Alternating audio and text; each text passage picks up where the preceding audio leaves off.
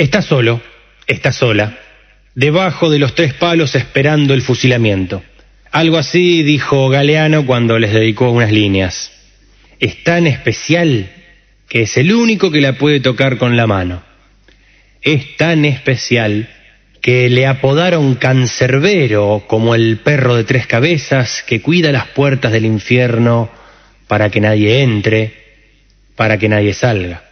Burlado por los refranes, olvidado por los balones de oro, reivindicado a veces por tener en las tandas de penales unos nervios de acero, el episodio que sigue es porque existen los arqueros. Auspician este programa Cámara de Diputados de la provincia de Santa Fe, Finca Forconesi y Sublime, su línea de vinos y espumantes. Sindicato Luz y Fuerza de Rosario, un gremio solidario. Complejo Loyal Fútbol 5. Jugamos limpio. Hablando hoy de los arqueros, las arqueras, les arqueres,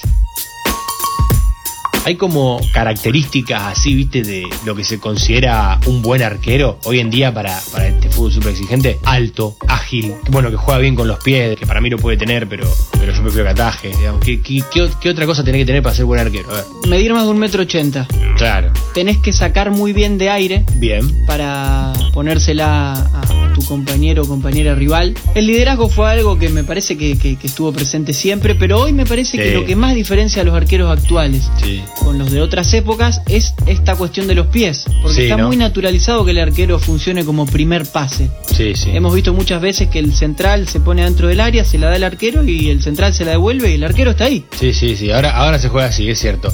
Me quedo con esto que decís del liderazgo, porque es cierto que para ser arquero tenés que tener una personalidad especial. A mí es un puesto que me gustó siempre, más allá de, de atajar o no. Me gustó siempre por la personalidad que tienen les arqueres, arqueros, arqueras. Te tenés que reponer, pues si te mandaste una cagada hay que seguir jugando y, y- y cada cagada es un gol. El equipo está pasando un mal momento y vos por más que no tenga la culpa la vas a buscar siempre adentro. Estás solo ahí. O sea, la, la personalidad es muy clave. Es muy raro encontrar un arquero que cuando llega a la cancha esté con los hombros bajitos, No, así, claro. mirando para abajo. Sí. Generalmente está loco por algún lado lindo, un loco lindo Sí. el arquero por algún lado, pero es una persona que, que tiene que tener algo Sí, particular. Fuerte, fuerte, totalmente. Le he hecho un par de entrevistas a, a algunos arqueros y uno me dijo algo que es muy curioso, que me dijo que cuando sos arquero tiene un montón de cosas negativas, un montón de cosas ingratas, pero tiene algunas que son positivas y es que siempre dependés de vos mismo. ¿Y qué usó como ejemplo este, este muchacho, Alexis Morata, arquero actual de Atlético Chaval? Me dijo, por ejemplo, si vos vas a una prueba de jugadores, si jugás de 5, los otros jugadores a lo mejor ven que vos te destacás, entonces no te la pasan, porque no quieren que quedes vos, quieren quedar ellos. Ahora, vos sos arquero, en algún momento te van a patear. En algún momento vas a tener que sacar de largo, en algún momento vas a tener que salir a cortar un centro, en algún momento te van a patear y ahí vas a responder. Sí, sí, es muy interesante eso. Es muy interesante. Vos podés ser un 9 que de cada cuatro centros metés tres, pero si no te tiran cuatro centros. Claro, no, no te la, no te, que no la quieren dar. Vestuario dividido, no te la quieren dar. Ahora el arquero, al contrario, si están peleados con vos, los defensores van a dejar pasar a los rivales y te van a patear más y vas a tener más posibilidad de mostrarte. Tampoco es que fomentemos las peleas dentro de, lo- de los equipos, ¿no? Pero puede pasar. Thomas Tuchel es el único técnico que fue finalista de Champions con dos equipos diferentes de manera consecutiva. Hay algunos lingüistas que dicen que lo no nombrado no existe. Creo que se lo escuché a Mauro Weiss. Y a pesar de que un equipo puede improvisar un 4 o un volante por izquierda, si no ser al Mauro Weiss. que puede ser Mauro Weiss, El volante por izquierda. difícilmente salga airoso si tiene que salir a jugar sin arquero. Por una razón de economizar palabras o no caer en obviedades, cuando una persona se dispone a nombrar un esquema táctico, siempre se invisibiliza al arquero. 4-4-2, 4-3-3, todas las sumas dan 10. Mirá la rima que te metí. ¿El arquero? ¿Dónde está el arquero y la arquera? Como está siempre, no se nombra, Elian. Eso es lo que ocurre. Se resta de la formación Ajá. por más que sea imprescindible. Estamos de acuerdo que no se puede arrancar el partido Sí, sí, sí. si no hay alguien en el arco. Obvio. Y por más que reciba una roja, el partido tampoco puede continuar si otra persona no ocupa ese lugar. No te conviene. Tampoco. y en ese no nombrarse está la soledad también, porque la defensa puede ser de 3, de 4, de 2, pero en el arco siempre hay uno. No se nombra, aunque influye en el juego tanto o más que cualquier futbolista de campo. Ahí también tiene un insulto para el arquero. ¿Por qué de campo? ¿Dónde está parado el arquero? Claro, ¿En vos no jugás, vos no jugás. Eh, es más, eh, quiero retruco. A veces se le quita su entidad futbolística, porque se dice los jugadores y el arquero. En muchos casos con razón, ¿eh? la arquera y las futbolistas. Pero, ¿qué incidencia tienen eh, les arqueres en el juego? ¿Cuál? ¿Cuánto tienen que ver con el planteo táctico? ¿Cuánto?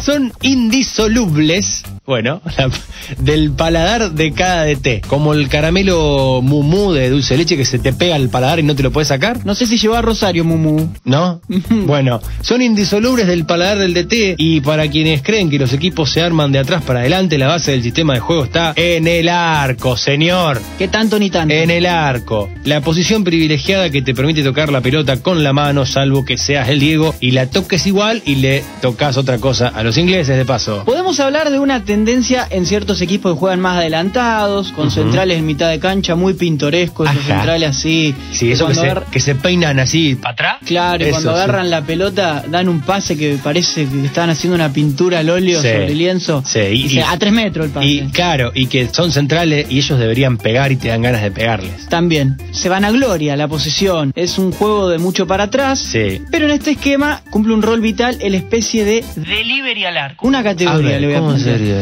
Es un arquero que sale del área. Es como una especie, ¿no? De motito que en el delivery ron, Sí, ron, está en claro, todos va, lados. Va, va para acá, va para allá. Corta avances. Sí. eh, lo, tercerizan laboralmente. También casi siempre está en tres cuartos de cancha. Y bueno, más de una vez eso le implica estar lejos del arco y comerse algún que otro golcito. ¿Y qué va a hacer? Y por supuesto también ver la roja en más Claro. de una oportunidad porque si estás a 30 metros del arco y se te vienen y no pegas una de Chucky Chan, Eh, bueno, sacas de adentro. ¿qué va a hacer? Sin embargo, Sí. tiene, porque usted dice, lo, lo explotan, lo, Sí. lo castigan. Sale lejos. Tiene que correr. Uno porque va al arco, para no correr. Este corre. Pero, Pero. si está a 20 metros del arco y se tira para mandarla al lateral como si fuera un defensor central, un 6, un 2, Sí. Ah, ahí es un capo, claro, claro, claro. Casi en las antípodas nos encontramos con la adaptación humana del metegol. O sea, lo que dijo usted, yo le voy a decir lo contrario. Eh, para pelear. Sí, por supuesto. No salir ni por un incendio. O sea, el arquero que, que no sale ni que le estén robando a la madre. Es espectacular abajo de los palos, ¿eh? Acá acierto de la producción en esta, ¿eh? Eh, no tendrá el timing para achicar y saldrá a cazar mariposas cuando quiere cortar un centro, pero vas a ver cómo se convierte en figura tapando bochas imposibles al ángulo, abajo. Es el estilo preferido de los equipos que juegan mucho en campo propio, la tienen poco y te salen de contra. ¿Por qué? Y porque lo pueden cagar a pelotazo y el tipo responde. Es el arquero que tiene mucho compilado en YouTube. Claro, que lo vendés, lo vendés con 10 partidos en primera. Y tenemos también la idiosincrasia caruso lombardista. A la miércoles. Atención con el paradigma. Nos encontramos con el modelo de Buscarronia, Ajá. que no necesita que el DT le diga hace tiempo. Sí. Antes de que debutó, el tipo ya esperaba sí. en la fila para que le den las empanadas y el de atrás no pueda comprar en la, en la roticería. Es mala leche, se pelea con cualquiera, se tira para la foto y se agranda por cualquier pelotita que agarra. Y El te- favorito de la hinchada. Sí, ese, ¿eh? dámelo. Y si televisan su partido, se puede ver cómo amenaza, ¿sí? El tipo va a amenazar a cualquiera que ose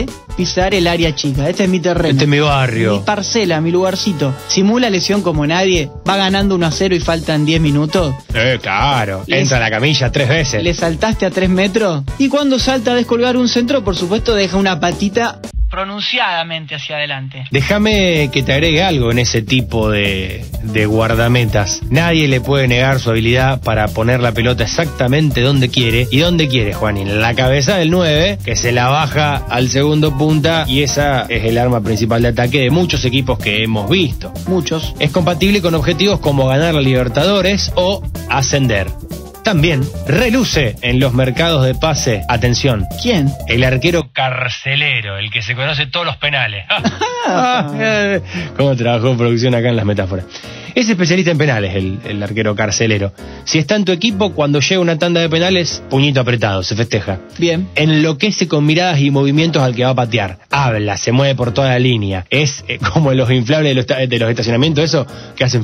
Claro, mientras el tipo está esperando Eh, para patear. No me pueden ver porque no tiene imagen, pero estoy haciendo ademanes de mover los brazos. Entonces te vuelve loco. O va a patear el tipo, te vuelve loco. Siempre te señala un palito, te alienta antes de cada ejecución. Bueno, eh, también, también gran jugador para el show, ¿eh? Muy molesto. En toda idea de juego, con el estilo que sea, es indispensable una personalidad fuerte en el arco que juegue de principio a fin, aunque no se nombre. Esa fuerza, esa responsabilidad inmensa de tener la última intervención antes de la agonía, tiene la potencia para escribir la historia gloriosa de un club que se consagra campeón en los penales o para ganarse la simpatía del público de una placita cuando salva un mano a mano en el último minuto de un clásico de barrio.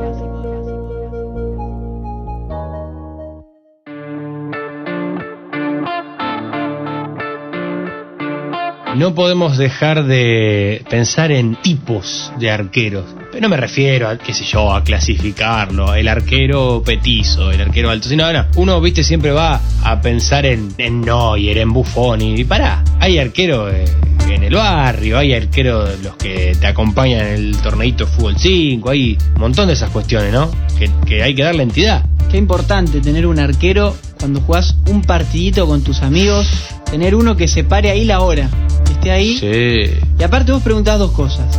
Primero, si tenés arquero. Sí. Y ya en un nivel de jerarquía un poquito más elevado, preguntas, che, ¿y con los pies? Ah, vos, vos metés ahí el temita de los pies también. Y para saber si encima el tipo sale 10 metros del área, si no hay pase y pega una bomba, ya es otro nivel. Está bien, sí, el fulbito 5 está, está bueno. Te suma, te suma. Sí, sobre eh, todo. Yo soy de pensar en general para el fulbito 5, para el fútbol profesional, para todo. Para la vida. Sí, que el arquero tiene que atajar. Yo soy de la idea, ahora me van a salir a eh, pero sos un retrógrado que estás en el siglo pasado. Bueno, eh, puede ser, ¿no? Yo soy de la idea que tiene que atajar, que ataje, que ataje abajo los palos, que salga a cortar los centros, que pueda achicar un mano a mano. Después, si juega con los pies, las revienta todas, me parece accesorio, me parece algo que se puede entrenar, perfeccionar, pero que ataje. Sí, sí, va, estamos de acuerdo ahí. Me encanta el enfermo mental que se tira para todos lados, que no le mm. importa nada. Sí, sí, sí, en, cemento. Da una seguridad ese pibe en el cemento, arco, esa piba. Y, y, en el barrio, digamos, en la, en la etapa de cuando, cuando éramos chiquitos, chiquitas, así, hay, hay como, como un estigma también medio con el... gordo al arco, ¿no? Y bueno, dicen que un poco los, eh, los estereotipos se hacen en base a ciertas repeticiones, por más que progre que se quiera autopercibir uno. No, eh, bueno, pero si uno habla del gordo al arco es porque es una realidad. No, no, ah. eso, eso es claro, eso es claro. Hay que ser sincero también. El fútbol es cruel, como todo en la vida, tiene sus, sus cositas meritócratas. Sí. Y cuando sos chiquito, generalmente ahí el que corre más rápido lo vas a querer para tu Sí, y aparte vos querés ganar. Y si vos ves uno que medio que se cansa, que, empieza a dar mal lo pase mal, qué sé yo, y te puede ser de utilidad en el arco, no lo dudás, lo mandás. Yo he sido un gordo al arco, ¿eh? En la infancia. ¿eh? Le, traigo un caso personal. Yo arranqué jugando de defensor central en lo que usted acá en Rosario le dicen el Babi, en mi, ciudad le decíamos el AFIS, que nunca supe por qué, cómo era la sigla, pero no importa. En su ciudad, amada Casilda. Sí, mi querida ciudad de Casilda. Y bueno, en, el interior de Santa Fe me parece que se le dice También. Es la eh, primera vez que lo escucho, no le voy a mentir. Yo fui un gordo al arco. Arranqué de dos y creo que me mandaron al arco, según cuenta la leyenda, primero porque era gordo y segundo porque, porque medio que pegaba de dos. Y eran chicos, entonces éramos chicos. No, no podíamos permitir tanta patada. Entonces me mandó de largo. Después pegué el estirón y ya volví a jugar de dos. Ya cuando no fui más tan gordo. ¿Y cómo le iba en el arco? Me iba bastante bien, me iba bastante bien, sí. Tuve mi, mi mundialito de gloria, ¿viste? Los mundialitos se juegan en Interpueblo. Qué lindo el mundialito. sí, hermoso. Atajé en una semifinal dos penales, así de tipo héroe. Después la final la perdimos, pero no importa. No se eh, cuenta esa parte. No, sí. La, la cagué al pedo, porque venía bien. Y te digo más, era muy bueno saliendo a cortar centros. Tenía un profe que me decía tenazas. tenazas de Cheli. Sí, sí, porque salía a cortar centro. Obviamente que ahora me tirás, me alcanzás una naranja, me la tirás y no la agarro. Michael Ballack definió a Kanté como una mosca molesta por su estilo de juego, tranquilos. Hace ocho años, en el Club Universitario de Rosario, mi entrenador, Juan José Janda, me dijo, Cande, la DT de la Guay es Vanina Correa, fue arquera de selección, ex central, ex boca, arqueraza. La panza prominente que anunciaba su embarazo de mellis la privaba de jugar, pero no de estar pegadita a la cancha, ahí, en el interuniversitario de futsal, donde no me podía imaginar al pato abondancieri ni a Bonano. Aquella victoria del poli tuvo un gusto extra, Le habíamos ganado por primera vez a la Guay y encima dirigida por una campeona sudamericana de la selección argentina, aunque yo no la conocía, y eso me daba un poco de vergüenza. ¿Cómo no iba a conocer a Vanina Correa me encantaba el fútbol y tenía debilidad por ese puesto? Para la Copa América de 2018, Correa volvió a vestir la celeste y blanca después de Añares y logró un tercer puesto. Al año siguiente retornó al club donde había debutado 19 años atrás. Durante su breve tercer paso por mi querido Central, fue convocada para el Mundial y ese mismo año fichó para San Lorenzo, cuna del semiprofesionalismo actual. Por primera vez fui espectadora de una Copa Mundial Femenina de Fútbol. Debut 0 a 0 con Japón. Se aproximaba Inglaterra y no había programa de TV que hablara de los cuatro goles de Elba Selva a las inglesas en el Mundial del 71. Este enfrentamiento, en cambio, sí se televisaría. En los papeles su equipo era mejor, pero solo porque su estructura institucional era superior. La matria futbolera esperaba una hazaña, en los gajos de la pelota la épica latía con tan solo escuchar Inglaterra versus Argentina. Y aquella vez a la historia la escribió Vanina. Penal para ella, si de nuevo una mano, pero en esta ocasión de arquera, le torció la sonrisa a ese país tantas veces, importador de nuestro fútbol. En los guantes de Vanina quedó capturada una alegría para el equipo que no lograría pasar la fase de grupos. Sonreí, salté y grité el no gol inglés como si hubiera sido un gol propio la vanina que había conocido en universitario, la que había colgado los guantes para ser madre, la que laburaba en la municipalidad de Villa Gobernador Galvez mientras jugaba en un equipo de Buenos Aires, la que hoy ataja en español de Barcelona, la arquera que ese día se convirtió en heroína de las pibas y de las minas que seguimos su mundial, estaba demostrando que no era un eslogan, que el fútbol, el fútbol da revancha. Te agrego un dato en relación al momento que el arquero se reivindica. A ver. Porque lo hablamos al comienzo del programa. Te mandaste una cagada siendo arquero, vas a quedar en todos los diarios, se va a acordar la gente. Pero hay un momento puntual del fútbol que obviamente no se da tanto, que es la tanda de penales. Claro. Ahí el arquero tiene solamente una posibilidad, salvo que te pase la de De Gea, que tu equipo patea 11 penales y te toca patear. Bueno. Eso es un inciso, digamos. Pero hasta se justifica que el arquero pifie, porque es arquero. Totalmente. Pero ahí el, el arquero puede ser solamente héroe. Sí. Porque si a vos te patean 7, 8 penales y te los meten todos y atajás el noveno y tu equipo gana, sos héroe. Y no te van a putear porque no atajaste un penal. Siempre ahí el villano es el jugador que erra. Claro, el arquero en la tanda de penales como que tiene, como que tiene dos escenarios. Podés ser héroe o a, o a lo sumo pasar desapercibido. Un neutral. Claro, pasar desapercibido, porque... Y bueno, los penales son suerte, te fusilan. O sea, como que se justifica si no atajaste ni uno, digamos, de, los penales que, que puede haber en una tanda. Y ahí opera la matemática, la estadística. Sí, sí. Si la mayoría de los penales entran, el arquero no tiene la culpa. Totalmente. Y sabes qué, ahora que, hablabas de, patear, también ha habido algo muy pintoresco en la historia, que son los arqueros pateadores, los, arqueros goleadores, ¿no? Una cosa era el, caso del, arquero este mexicano, que no me acuerdo cómo se llama, Campos. Campos. Jorge Campos, que jugaba de nueve y de arquero, entonces hizo un montón de goles, qué sé yo. Ahora, pero jugaba de nueve algunos partidos, cosa que, no sé, hoy en Bilardo se muere. Sí, es rarísimo, es un caso único. Rarísimo. Ahora, hay arqueros que, siendo arqueros, fueron a pate tiro libre, penales, los más conocidos, eh, Chilaver, Rogerio Seni, de, de hacer un montón de goles, que también es jugado. Sí, es jugado. Pifias y la pelota queda en juego y hay 100 metros.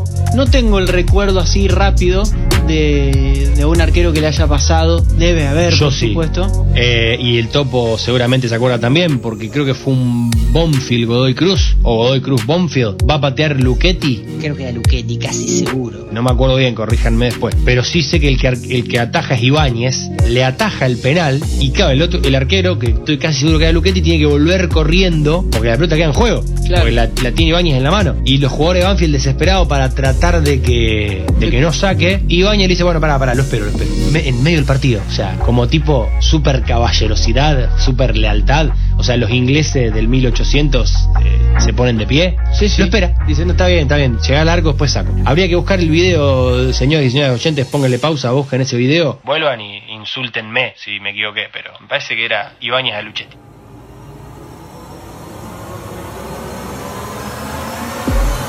Dentro de la historia del fútbol hay capítulos que serán una incógnita para siempre. Hoy hablaremos de uno en particular, la desaparición de la gorra.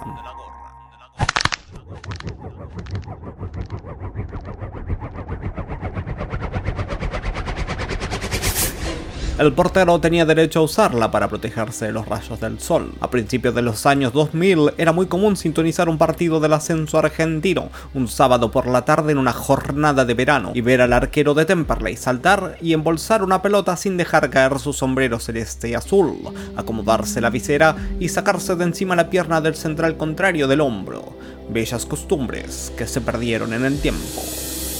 El último registro de un arquero con gorra se dio en un partido de la Copa Interprovincial celebrado en Santa Cruz, entre equipos de Misiones y Tucumán, donde Ramiro el Ruflo Varese, de Atlético San Miguel, equipo misionero, salió a la cancha con su característica gorra violeta, atajó tres penales y metió un gol de arco a arco de chilena en el primer tiempo. Pero algo ocurrió en el vestuario, Rama fue al baño y nunca volvió. En el tocador solo se encontró su gorra. La policía lo declaró desaparecido y en el expediente decía que la causa había sido maldición azteca por usar gorra. La historia pronto le llegó a todos los arqueros de Argentina y el mundo. En México se prohibió su uso desde la Federación Mexicana de Fútbol. Nunca nadie lo relacionó a la apuesta que había realizado el intendente de Puerto Deseado, ciudad donde se llevaba a cabo el torneo, a que el equipo misionero perdía por 15 goles y además que él mismo había acompañado al arquero al baño con dos guardias de seguridad.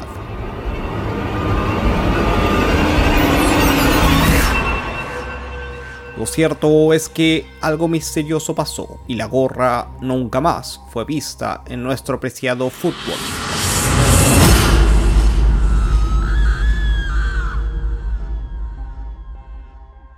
Usted pensará, no, y el bufón. Y sí, No, vamos a algo más. Un arquero que se conoce mucho, pero a ver qué pasó con el señor Juan Carlos Olave. Ah, Juan Carlos. Hola, de culiao trajiste. Arquero muy poteado, ¿no?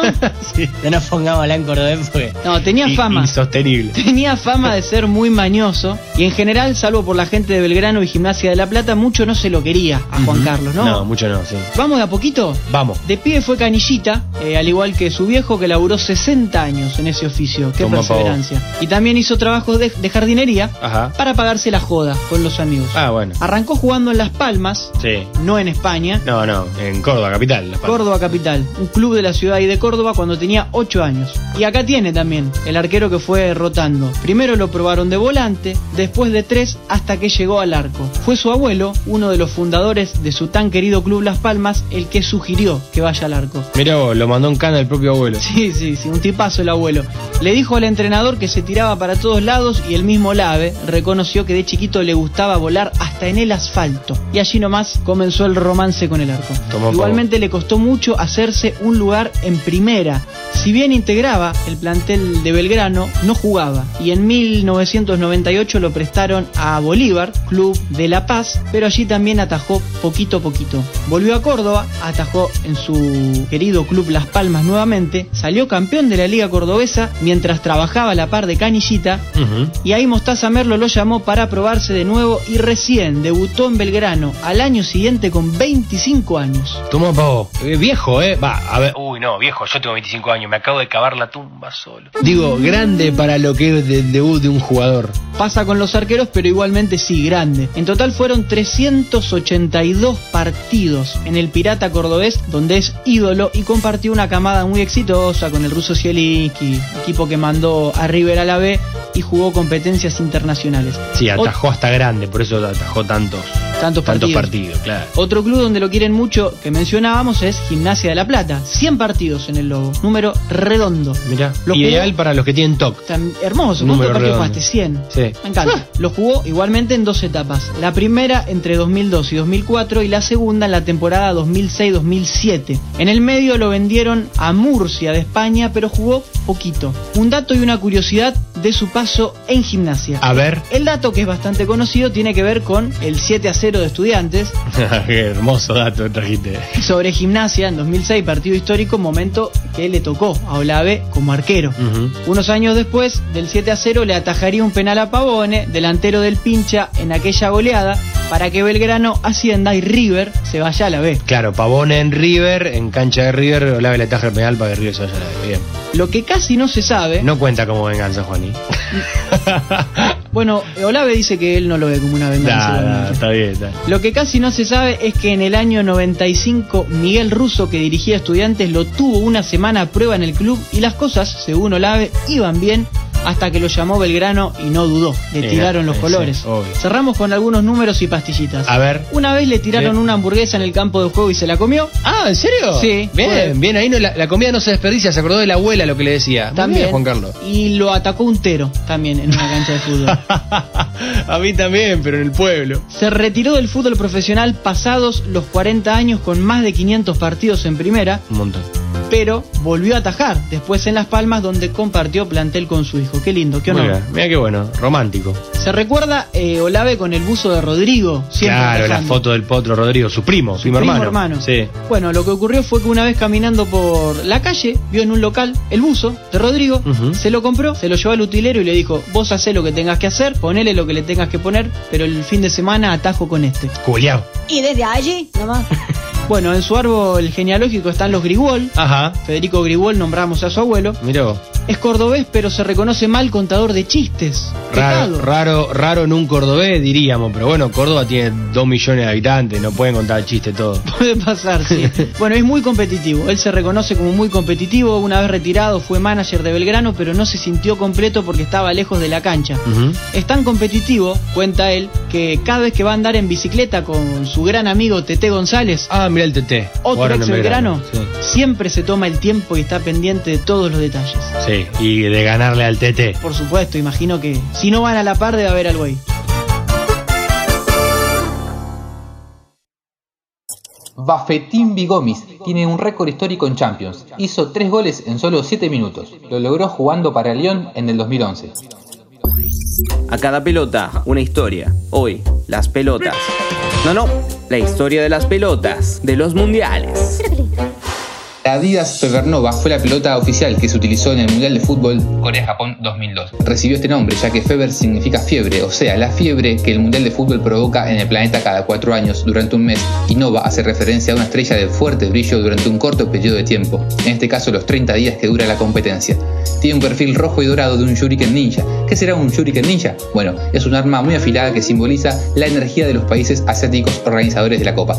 Mientras que el color rojo hace referencia a la energía que Corea y Japón han dedicado al mundial, las llamas rojas representan la tradición del fuego como fuerza conductora y los cuatro trigones con diseño de turbina en el centro muestran el símbolo industrial del equilibrio. Como en varias ediciones anteriores hubo gente contenta con la pelota y gente no tan feliz ya que para muchos era muy liviana. La Adidas Team Chase del Mundial 2006. Team Chase es un término que en alemán hace referencia a la característica principal que toda selección necesita al momento de participar en una Copa Mundial de Fútbol. El espíritu de equipo. Y así como quien no quiere la cosa, elimina todas las irregularidades superficiales para crear un balón redondo perfecto, la pelota definitiva. Adidas afirma que la clave del alto rendimiento de la pelota es su estructura de 14 piezas. Esto reduce los puntos de contacto entre piezas en un 60%. Tiene dos variantes, blanco y negro, con el que se jugó toda la Copa del Mundo y por primera vez en la historia de los mundiales se creó un modelo especial para la final, blanco y dorado.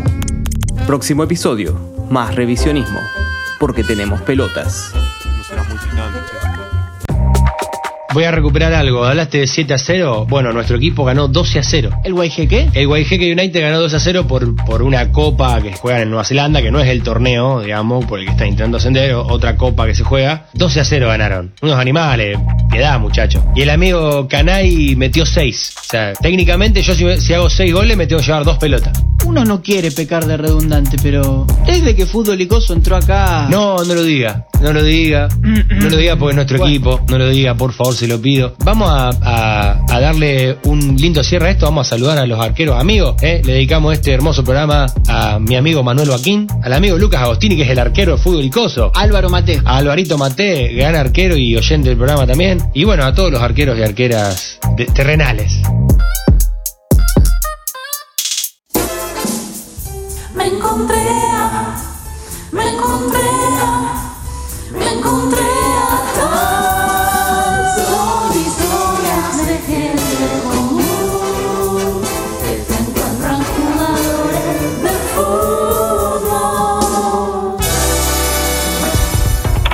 En el año 2010 estaba en el cumpleaños de mi primo el International Park, el famoso parque de la ciudad de Rosario. Y vos sabés que estaba recorriendo el parque y estaba con dos chicos más, como éramos uno de los más grandes en el cumpleaños, la coordinadora dice, bueno, ustedes si quieren pueden ir al samba. Samba era esa rueda que giraba y con música y se movía para todos lados. Bueno, entonces dijimos, vale, vamos al samba. Fuimos con los dos chicos estos y cuando estábamos llegando al lugar, vimos que estaba pidiendo autógrafo a un señor calvo que estaba de espalda. Y ese interín vemos así y era el Cholo Guiñazú. Cholo Guiñazú estaba haciendo la fila para subir al samba y estaba firmando autógrafo a, gente que vi que lo reconocía y, y sacaba fotos. Entonces yo tenía una remera de los Simpsons y le pedí un fibrón a un señor que estaba ahí, que justo tenía uno, se hizo firmar la camiseta de él y bueno, me hice firmar la camiseta por Guiñazú y nos subimos al samba ahí con el Cholo. Esa fue una de las experiencias medias bizarras que tuve con un jugador de fútbol. Subirme al samba con Cholo, Cholo Guiñazú.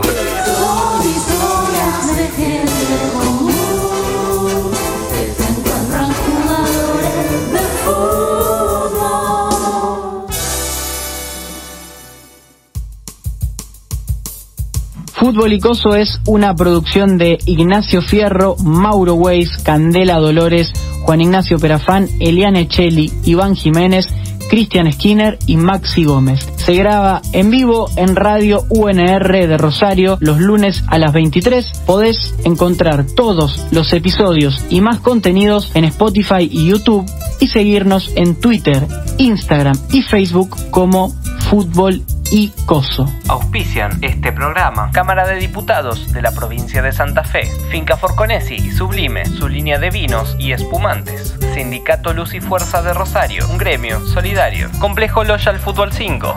Jugamos limpio.